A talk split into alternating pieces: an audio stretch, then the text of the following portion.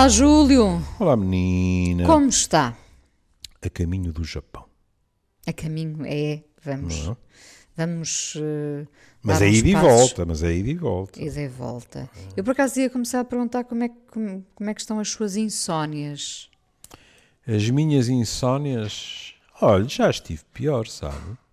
Mas também, mas também vamos ser justos, não são milagres. não é? O que aconteceu é que eh, eu dei o braço a torcer e, portanto, sacrifiquei o meu gosto de ficar até mais tarde a ouvir música e, e a ler. E, portanto, Portanto, hoje em dia, Deita-se mais cedo? hoje em dia à noite,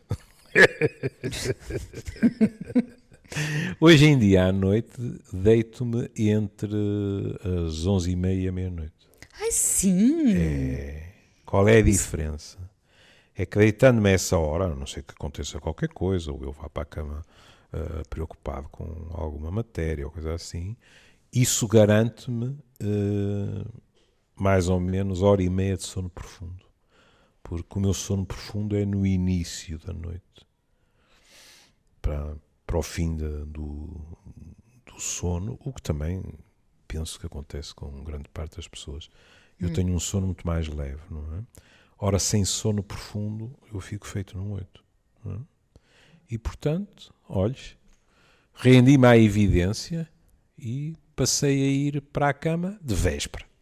Em vez de ir à meia-noite e tal, vou às tantas para a meia-noite. E, e sem estímulos de gadgets antes? Pouco. Muito pouco. Normalmente eu estou a ler. Tem- eu tenho um, um hábito que é muito frequente nas pessoas que vivem sozinhas, que é ter a televisão sem som. Está lá Sim. qualquer coisa a mexer, não é? Mas está sem som. não é?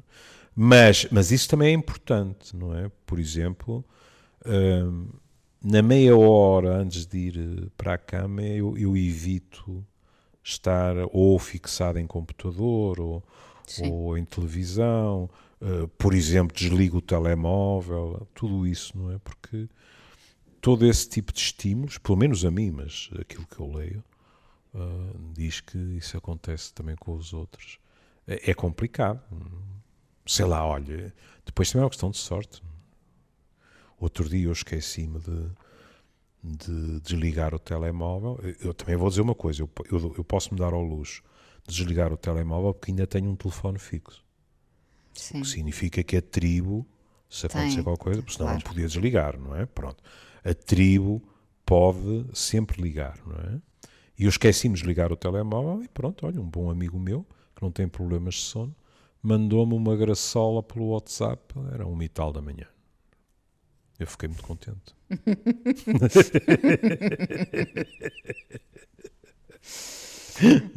Bom, mas estamos a, fala- a falar de, de- Juntamos aqui as insónias e o Japão. Insónia é a nova obra de- da coreógrafa Olga Roriz, ah, um espetáculo que vai estar em digressão ah, nacional e hum, Começa em Bragança, não é? começa em Bragança. Exato.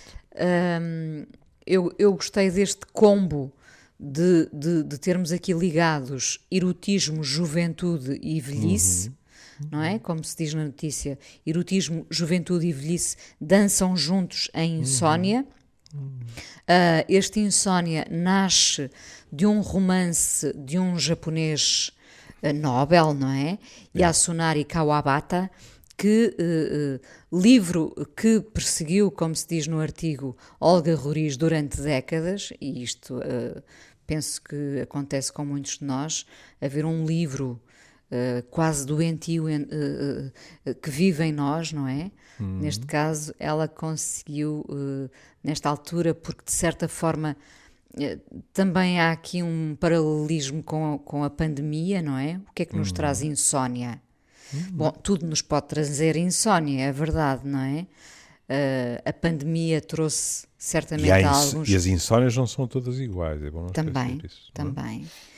Ahm, mas a pandemia eh, terá eh, trazido alterações de sono a muita gente, não é? Sim, sim. Ah, É uma das consequências mais, mais vulgares. E depois as questões de sempre que nos podem fazer perder o sono. Eh, o erotismo, vamos pensar que é por, por, pelos melhores motivos. uh, a juventude, uh, enfim, e a velhice em polos opostos. Uh, mas enfim, tudo, tudo é motivo, tudo pode ser motivo de insónia. juntar tudo isto pode ser fascinante.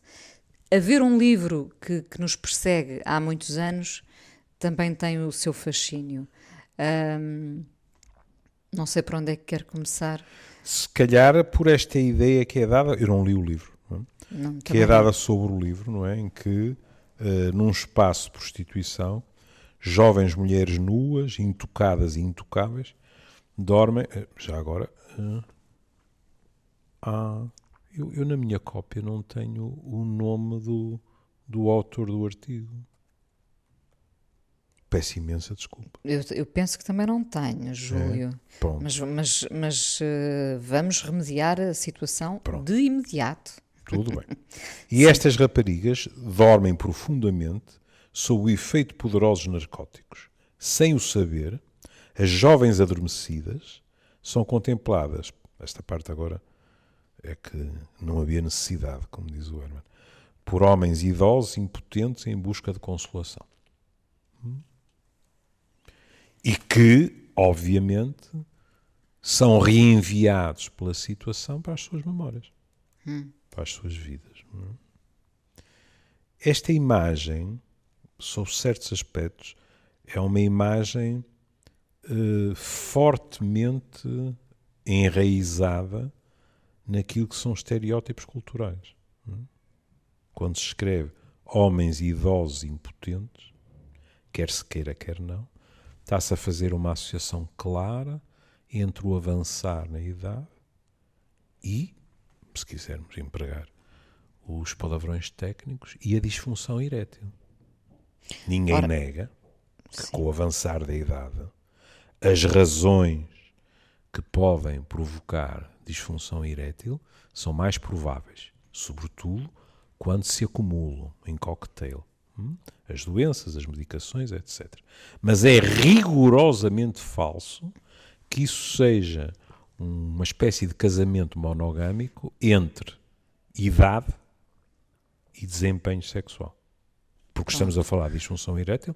Há homens com 60, 70 e 80 que têm desempenhos sexuais sem ajuda medicamentosa perfeitamente satisfatórios para si as suas parceiras ou os seus parceiros. No fundo, os efeitos da perda da juventude, não é? Uhum. Uh, que acabam sempre por desaguar no sexo. Ou muitas vezes no sexo. A questão é que estas três palavras, esta Santíssima Trindade que a Inês referiu, não é? Que é erotismo, juventude e, e, e velhice, não é? Um, a tendência imediata das pessoas é dizer: ora, se me pedirem para escolher duas que estão de mãos dadas, é juventude e erotismo. Juventude e velhice não faz muito sentido, claro. Não estou a dizer que não haja cumplicidade afetiva, estou a dizer em termos de idade, não é? Uh, são quais os opostos, se quiser. Maior oposto só se falássemos de infância mas uh, a facilidade com que, uh, deliberada ou uh, não deliberadamente, nós separamos os conceitos de erotismo do conceito de envelhecimento, porque envelhecer é um processo, não é um estar, não é um ser, é um, é um trajeto, não é? Isso não é justo, mas infelizmente é o estereótipo cultural que com mais facilidade encontramos. É engraçado porque uh, podíamos desde já uh, uh, definir aqui uh, o que separa o erotismo do sexo. para mim, o erotismo é uma espécie de desenho do sexo, é um esboço uhum. do sexo e, portanto, o erotismo até é algo que pode vir mais tarde e não na juventude. Na, na juventude nós não, não, não temos tempo para grandes esboços, não é? Vamos, Amém. vamos diretos ao desenho sem, eh, sem pensar muito. E eu, Eh. eu arriscar-me a dizer que às vezes vamos diretos ao carimbo. Ah, tem razão, tem Não é? razão, é? claro. Lembra-se Eh. daquelas cenas no- com, os, com os passaportes, tac, tac, tac, É tac. isso, é Às isso. vezes o sexo na- nos mais jovens é, é mais nesse registro, o que é perfeitamente normal. Mas isso, isso está muito afastado do erotismo. Portanto, eu até ligo o erotismo muito mais, não diria à, à velhice, mas a um Mas uma certo, madura. a um, a um passar dos anos. Sim, Sim, Concorda? Sim, concordo, absolutamente. ainda é assim. absolutamente. Até porque, hum, quer dizer, cada um pode ter uh, o conceito que quiser de erotismo, sei lá. Mas, uh, para mim, uh, a, a grande diferença, não estou a dizer que seja a única, mas a grande diferença entre sexo e erotismo é a incomparavelmente maior participação do imaginário no erotismo. E isso significa que imaginários, digamos, mais ricos, e aí o termos vivido mais, em geral, enriquece o imaginário, joga a favor de dizermos que, desde logo, quando somos muito jovens, nós estamos a descobrir o sexo com a inexperiência, evidentemente com o encanto extraordinário de descobrir algo, e então quando a descoberta é mútua, na minha opinião, o encanto é ainda maior. hum? Mas eh, com o erotismo as coisas, pronto, mais uma vez é a minha opinião, sobem ainda um degrau. Hum, Aliás, aliás, nos filmes é a mesma coisa. Para mim não há nenhuma comparação entre um filme sexualmente explícito e um filme fortemente erotizado, mas que eh, não se parece nada com a montra de um talho, não é?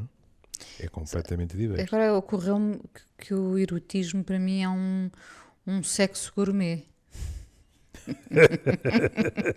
Tinha que puxar isto um bocadinho para, para, Pronto, para as comidas, então, não é? Então, então, sendo assim, bem, sabe que hum, muita gente defende que o conceito de, de erotismo, a nossa capacidade de erotizar, transcende a esfera sexual. Hum? E agora passa a publicidade e eu pensei assim, bom, então quando eu peço o takeaway do bebê gourmet, estou a erotizar o meu jantar. e Pois, depois claro. pensei assim, mas é mais que justo, eu erotizo mesmo. Exatamente, porque, porque eh, eh, permite-me a imagem, nós começamos a salivar muito antes do produto Exato. chegar, não é? O povo até diz uma coisa, né? também se come com os Com olhos, os olhos. Não é? E o, É o que é que acontece no erotismo? Também se come com os olhos. Também, também. Não só a parte visual, mas também a parte visual. Também a, a parte visual. É curioso porque eu fui, eu fui, como de costume, à procura do que os outros pensam sobre estas questões e, e selecionei duas frases que me parecem eh, interessantes. Uma que também dava para, para fazermos um longo, porque é de Clara Schumann, nome de solteira Vic, penso que é assim que, que se pronuncia, que foi um- uma pianista de extraordinário sucesso, mas assim que as pessoas ouvem o apelido Schumann, há tendência para pensar no marido. Em Schumann, que aliás morreu antes dela, não é? Eh, mas eh, por tudo aquilo que eu li, as turnés dela eram verdadeiros triunfos, etc. E Clara Schumann tem uma coisa que, na minha opinião, se pode, se pode aplicar a isto. Que ela disse assim: Porquê é que nos devemos apressar com as coisas bonitas? Porque não relaxar e apreciá-las? O erotismo tem muito a ver com isto. Não é? Ora, eh, isso é uma grande lição para os tempos que vivemos, não é? Que são poucos de relaxar e de saborear. Não é? E de saborear, São não de é? consumir. Não é? achando nós que, que pronto, que, que, esta lá está é uma sociedade hedonista, virada para os prazeres, mas e é, e é, mas há uma sofreguidão que não permite Exato. esse relaxamento, Exato. Não é? Lembra-se do programa, olha, lembra, eu, eu, devia ter vergonha na cara. Eu a perguntar-lhe se se lembra quando eu já me esqueci do, de quem era, do nome do homem. Mas lembra-se daquele longo que fizemos e daquele homem que falava de o prazer por um lado e dos pequenos prazeres pelo outro. Sim, mas dizia, não me lembro do é nome. É preciso saborearmos os pequenos prazeres. É? Isso foi Cá muito está. recente, sim. Cá sim, está. é verdade. É? Sim. É. é o que e nos outra falta, frase, é o que nos falta, claro. É. A outra frase que, que eu, em que eu tropecei e gostei muito é de Georges Perros, um escritor francês, que diz assim: O erotismo é conceder ao corpo os prestígios do espírito. Está a ver como está mais uma vez a noção do imaginário, do psicológico, digamos assim. Não é? Sim, sim, sim, sem dúvida. Uh, já agora, porque falámos aqui em nomes, Uhum. Uh, o, o, artigo não está assinado porque é um artigo da agência Lusa, portanto ah, pronto, não vem mencionado o autor. Sim. E este livro, este livro que persegue uh, a coreógrafa Olga Rori, chama-se A Casa das Belas Adormecidas. Penso que o Júlio já tinha referido, mas fica eu, eu, tinha referido que elas estão adormecidas, mas não tinha referido o título do livro. É? que elas estão adormecidas, sim. Exatamente. Uh, sim, mas para quem o quiser procurar, e, e ficamos todos agora com essa curiosidade o livro chama-se assim, A Casa das, das Belas Adormecidas. Hum. E é feito, aliás, uh, a relação com um livro. Esse eu li. E fiquei, Gabriel Garcia Marques. Pois, eu fiquei Sim. completamente deprimido, que já não me lembrava de quase nada. Hum. E portanto lá fui para o Dr. Google, hum, que é As Memórias das Minhas Putas Tristes que tem uh, um enredo curiosíssimo, porque é, é, um homem que faz 90 anos, que nunca quis ter nada a ver com o amor e que, portanto, só teve relações de sexo pago. Era qualquer coisa que ele fazia questão, para marcar bem o registro em que se estava a movimentar. E quando faz 90 anos, ele pede à senhora, que em geral uh, é intermediária nessa área, ele pede à senhora que uh, lhe arranje, é triste dizer assim, mas é a realidade, que lhe arranje uma rapariguinha virgem para essa noite. E ela arranja-lhe uma rapariguinha, salvo de 14 anos. Penso que foi a idade que eu vi. Uh, e eu pensei logo o Garcia Marques escrevia neste momento. Eu ia, eu ia dizer isso, não é? Não é? Claro. Ah, pronto. Mas o que é curioso e que realmente uh, se percebe, desde logo, uh, Garcia Marques admirava muito o livro uh, do, do, autor japonês. É? Porque isto é uma verdadeira homenagem. Então o que é que acontece? O que acontece, aliás, alguns dos artigos que eu li dizia que o livro era mesmo inspirado, não é? Pronto.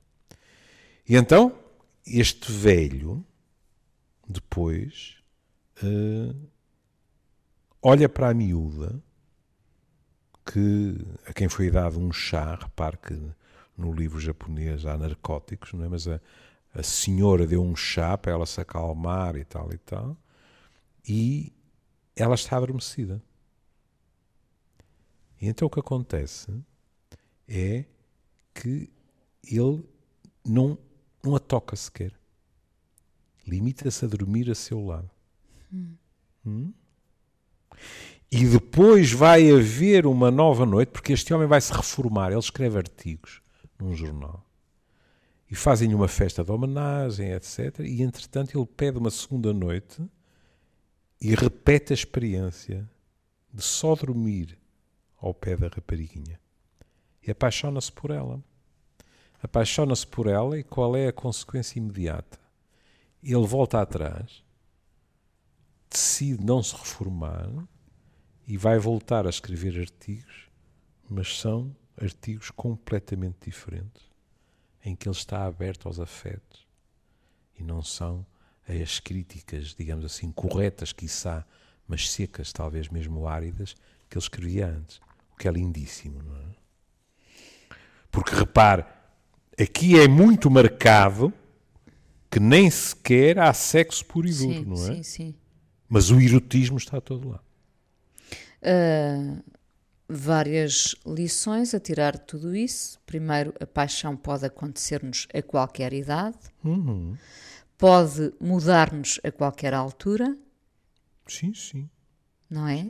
Porque, porque a paixão pode ter esse poder transformador, certo?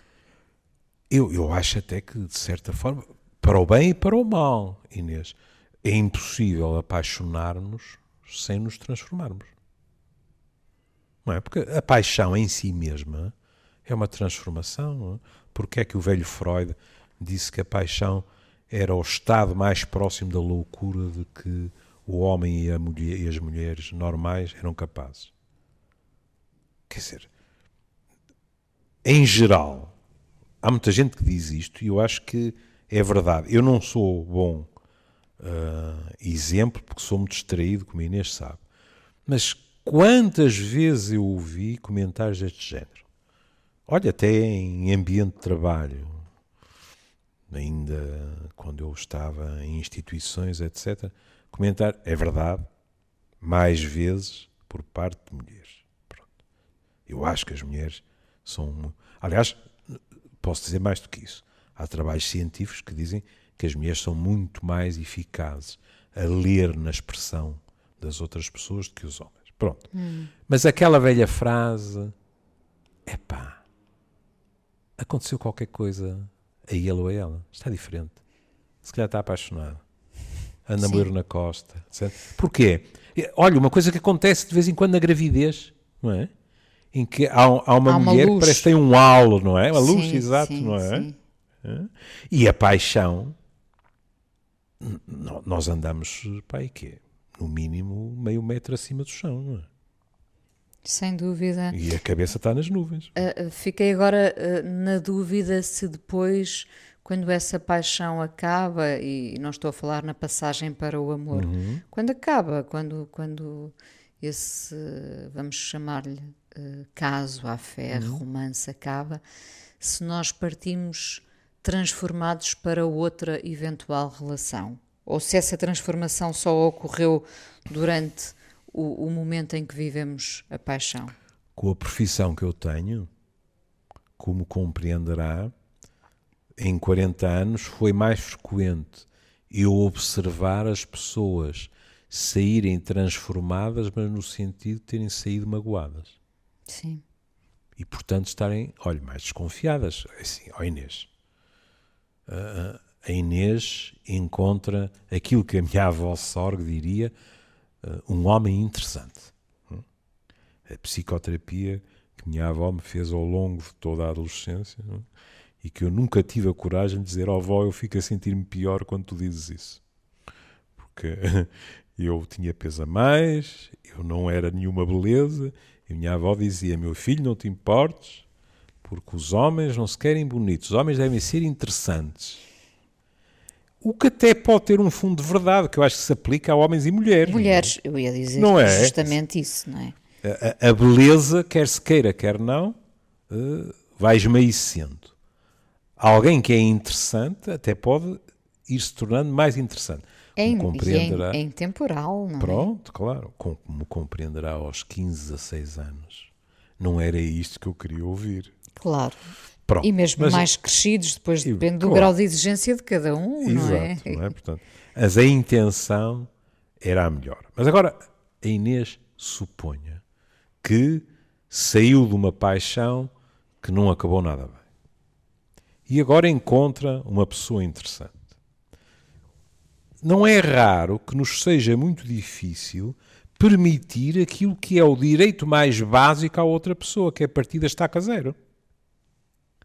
Mas se nós estamos marcados, estamos à defesa, como dizia um colega meu, a pessoa eh, parte não da estaca zero, mas do menos dois das garagens. Porque Sim. nós já estamos preparados para ter uma grelha que lhe não é favorável. Não é? Portanto, eu estava a dizer em termos profissionais. Claro, Isso claro. vejo mais. Pelo contrário, há outras pessoas que tiveram uma paixão, a paixão terminou, por, às vezes terminou até por iniciativa delas. é? Mas pelo contrário, aquilo, o que também pode acontecer, que é aquilo foi, foi tão, como diriam os franceses, tão pétillant como, como o champanhe, não é? Que, que tem bolhinhas. Eu estou à vontade porque não aprecio Nem eu. espumante, não é? Sim. Mas aquilo foi tão bom que a pessoa eh, tem muita vontade de se sentir de novo assim. E isto também pode ter consequências de vez em quando complicadas, que é há pessoas, também já falámos disso aqui, já falámos de tudo e mais alguma coisa, há pessoas que só conseguem viver apaixonadas. Não conseguem viver o amor. Sim, O e amor é considerado já um downgrade. provocando. Quando nós o- temos sorte nos hotéis, fazem-nos um upgrade, não é? Aqui não há aquela adrenalina e as pessoas consideram que não é satisfatório.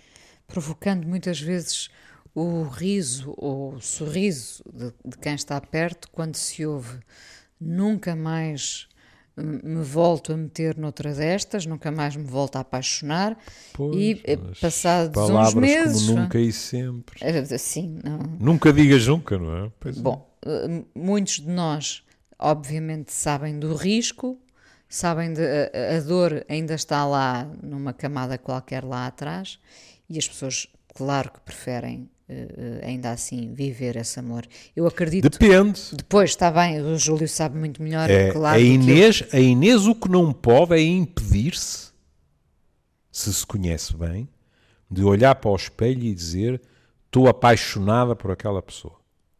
Mas pode dizer vai-me custar horrores, mas não me meto noutra. Isso pode acontecer. Em geral, o que acontece é o que a Inês diz. Não é? Mais uma voltinha.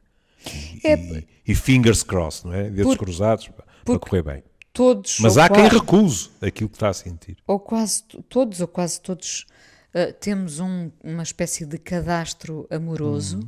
O que acontece muitas vezes, uh, e se a sorte nos acompanhar, é que um, um amor pode ser de tal forma regenerador que apaga esse rasto, às Ah, vezes menos sim. feliz do passado. Não é? Sim, sim, sim, sim. Olha, e, e- e há aí um aspecto curioso, um efeito de género, se quiser. E que, eh, ah, eu eu não sei se lhe disse, outro dia eh, lia um artigo que me interessou muito sobre os cérebros dos homens e das mulheres. hum, E quantas vezes eu digo aqui, bom, porque diferenças, sim, mas os cérebros não são iguais, não é?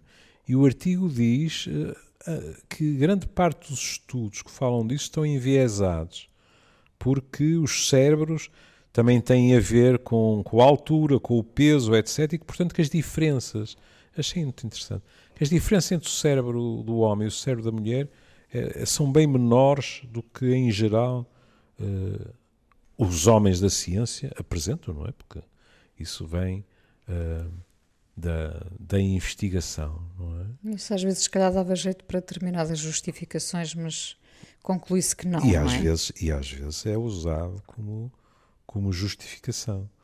Mas eu estávamos a falar de quê? Desculpa. Não, eu queria-lhe, justamente porque, porque me falou dessas pessoas que às vezes preferem eh, conter-se e não viver eh, Ah. uma nova paixão, eu ia perguntar-lhe justamente Sim. se. E já me lembrei do que é que eu ia dizer. Diga. Sim, pronto. Se, se é- assistir a essa dor não é por vezes insuportável, não é?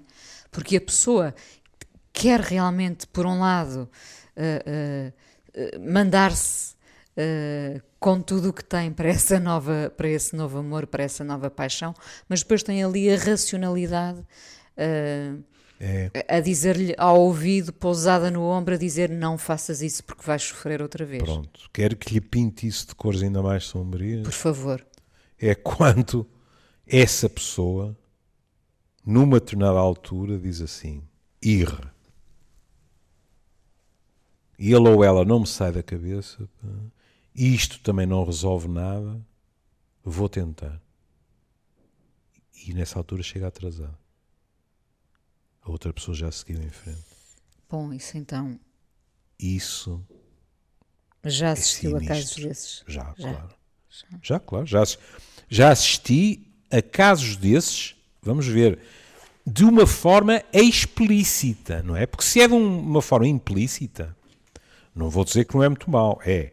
Mas de uma forma explícita, eh, eh, às vezes, não só é mau, como é vivido de um modo humilhante, percebe? Que é assim: alguém faz um convite para um pé de dança e nós, interiormente, estamos inclinados a aceitar, mas racionalmente achamos não é uma boa ideia. E dizemos não. Hum? E dias, semanas, meses e, por vezes, anos depois, nós dizemos não, vamos para a pista de dança. E nessa altura é a outra pessoa. E pior que tudo que é, sem ser por ajuste de contas, não, é? não há raiva, não há nada, a outra pessoa diz, não, agora encontrei alguém. E isso é muito mal, porque as pessoas ficam aprisionadas no que podia ter sido. É pior ainda, não é? É. É uma dupla penalização. O, o que eu queria dizer há bocado, e permita-me lá ir, porque eu já estou Sim, numa idade eu, em que ficamos, desculpa, ficamos quase eufóricos quando conseguimos lembrarmos daquilo que nos esquecemos. Pronto. Que é quando, quando a Inês dizia que todos nós temos um, um trajeto. Um cadastro é? amoroso. Um cadastro amoroso. Uma coisa que eu continuo a verificar, não estou a dizer causa disso, que é uma diferença biológica, claro, que há aspectos culturais e fortes envolvidos. E já me ouviu dizer isto, mas vem a talho de foice. As mulheres, em geral, não quer dizer que não haja mulheres que eh, não fritem em lume brando ou muito pouco brando as suas companheiras ou os seus companheiros por causa do passado. Mas é mais habitual que se uma mulher se sente segura da forma como é amada, aceite de um modo pacífico o cadastro da pessoa, e aqui em geral, porque estamos a falar de diferenças, neste caso, do seu homem. Hum? Enquanto os homens, mesmo, e isto tem muito cultural, Inês, mesmo sabendo-se amados, mesmo sabendo que não têm razões para ter ciúmes, etc., são capazes de ser incrivelmente chatos, quando não cruéis, em relação ao cadastro amoroso da sua companheira. E é isso chama-se o quê? Insegurança? Eu, uh... eu chamo-lhe insegurança, eu chamo-lhe sobretudo competição entre machos. Competição, sim, sim. É. Sim. Os números são muito diferentes, nesse cadastro os números são muito diferentes. Não tenho números, tenho uma visão impressionista, não pois, é? Pois, não, não, mas o são... Que lhe garanto, o que lhe garanto é que eu vi muito mais relações profundamente estressadas pelos questionários, perdoo a um septuagenário, porque a associação é imediata, uh, com questionários pidescos quanto ao passado daquela sim, mulher sim, do que o inverso. Claro, porque repare, 15 amantes para um homem pode ser muito diferente de 15 amantes para uma mulher. Depende de quem faz a leitura, não é? E depende do banho cultural. Não? É? Pois é isso, é isso. Claro. Uh, fico, fico curiosa e agora Sim. quero ser realmente intrometida a uh, entrar pela, pela, pelo buraco da, da fechadura uhum. uh, do seu possível consultório e pensar uh, porque deve ser muito difícil gerir uma situação dessas, sabendo que uh, um profissional não diz avance, uh, recue. Fico muito curiosa em saber como é que se comporta um profissional, neste caso é o Júlio a quem é, estou a perguntar, é, perante uma é situação destas, que é não diz, evidentemente, mas vá, vá viver isto. Uh, uhum. é, é, é, provavelmente com o. Mas não acha que está uh, na altura. É, é assim? aqui, aqui agora devíamos ter o Anselmo, não é? Porque, como sabe, uh, não, não, não, estou a dizer por causa dele, não é? Mas para ele dar a opinião, porque há uma velha graça em relação aos jesuítas, quer dizer, os jesuítas respondem sempre a uma pergunta com outra pergunta. Pois, claro, claro. E, e, o, e o Júlio também, eu sei que o Júlio, mesmo na nossa, nas nossas conversas, também Uh, é frequente. É frequente, é, não é? É, é. Mas é, não se bem me lembro, que... Se bem me lembro, a graça era assim, era o, era o rapazinho que ia ter com o seu mentor jesuíta e dizia Padre, disseram-me que os jesuítas que respondem sempre a uma pergunta com uma pergunta e o jesuíta. E tu que achas? é uma boa piada. Agora, Sim, porque, voltando. Porque, Sim, porque eu, eu, eu, imagino que muita gente vá. Uh, uh, muitas vezes uh, com a nostalgia sessão, de uma diretriz. Claro, como quem, põe, é. como quem põe as cartas na mesa e diz: é. Uh, temos aqui o arcanjo a dizer uhum. que. Quais a voz de Deus, não é? Sim, Pronto. claro.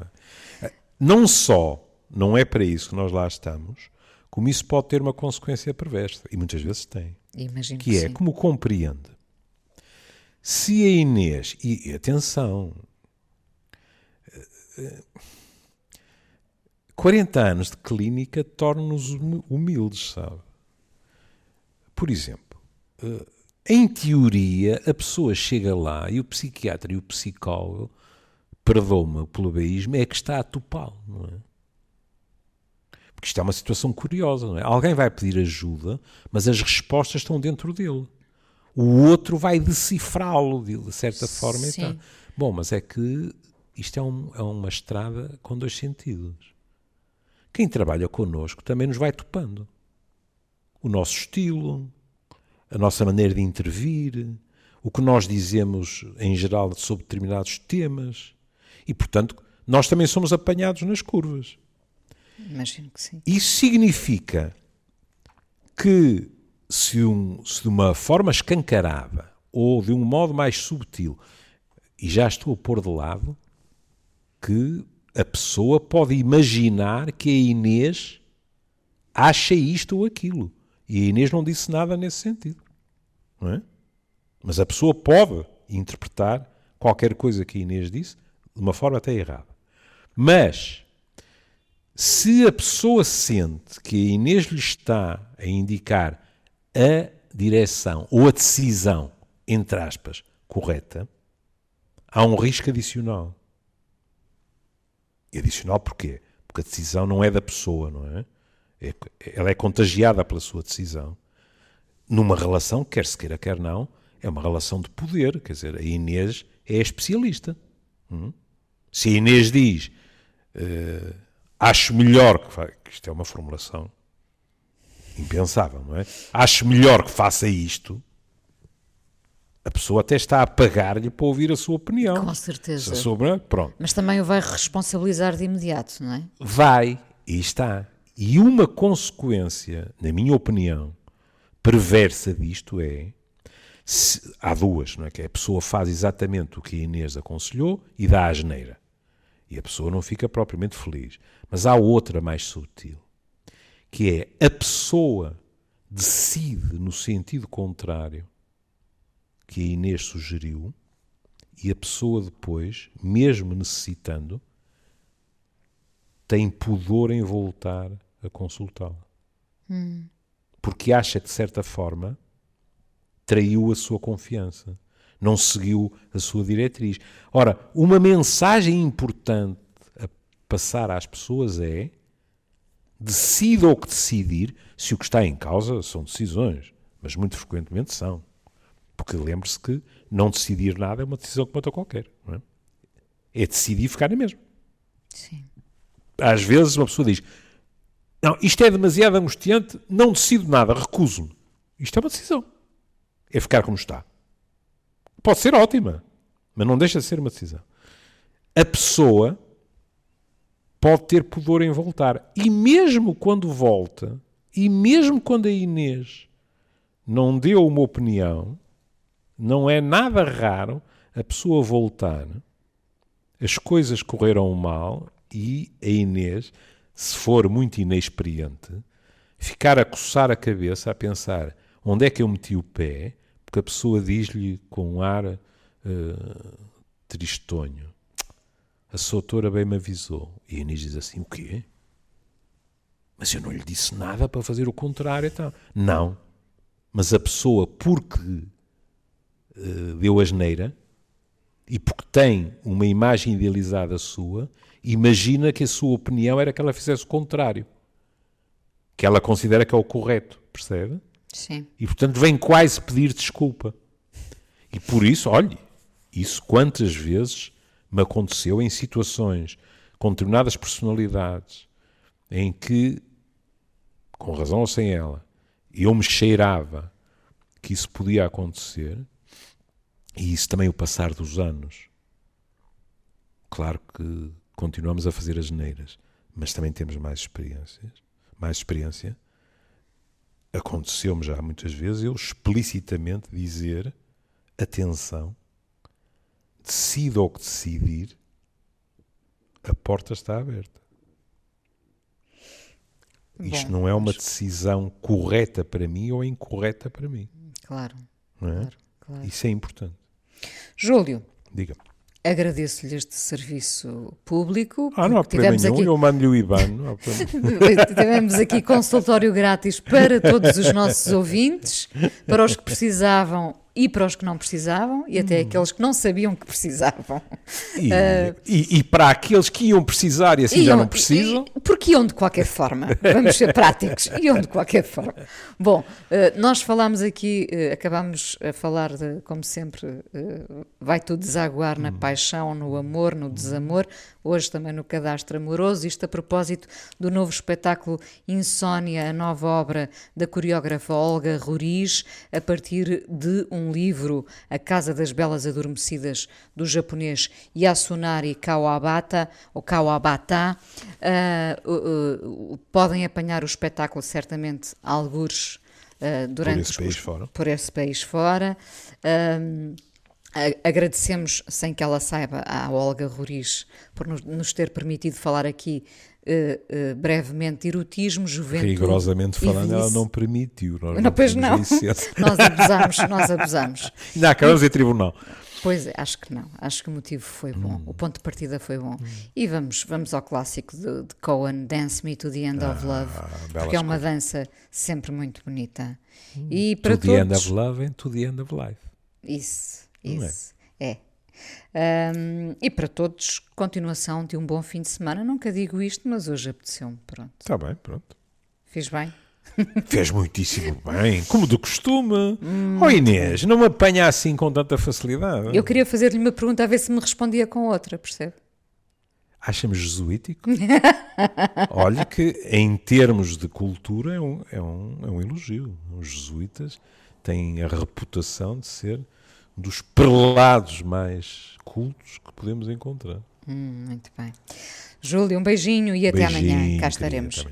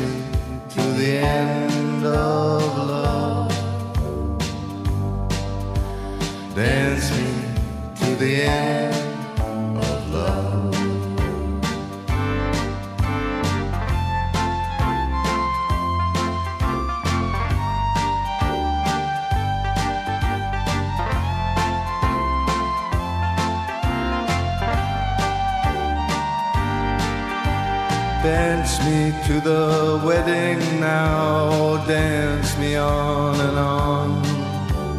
Dance me very tenderly and dance me very long. We're both of us beneath our love, we're both of us above. Dance me to the end of love.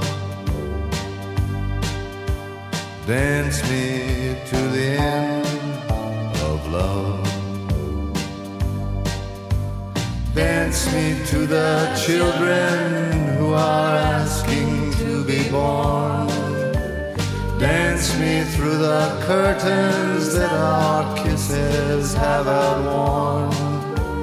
Raise a tent of shelter now, though every thread is torn. Dance me to the end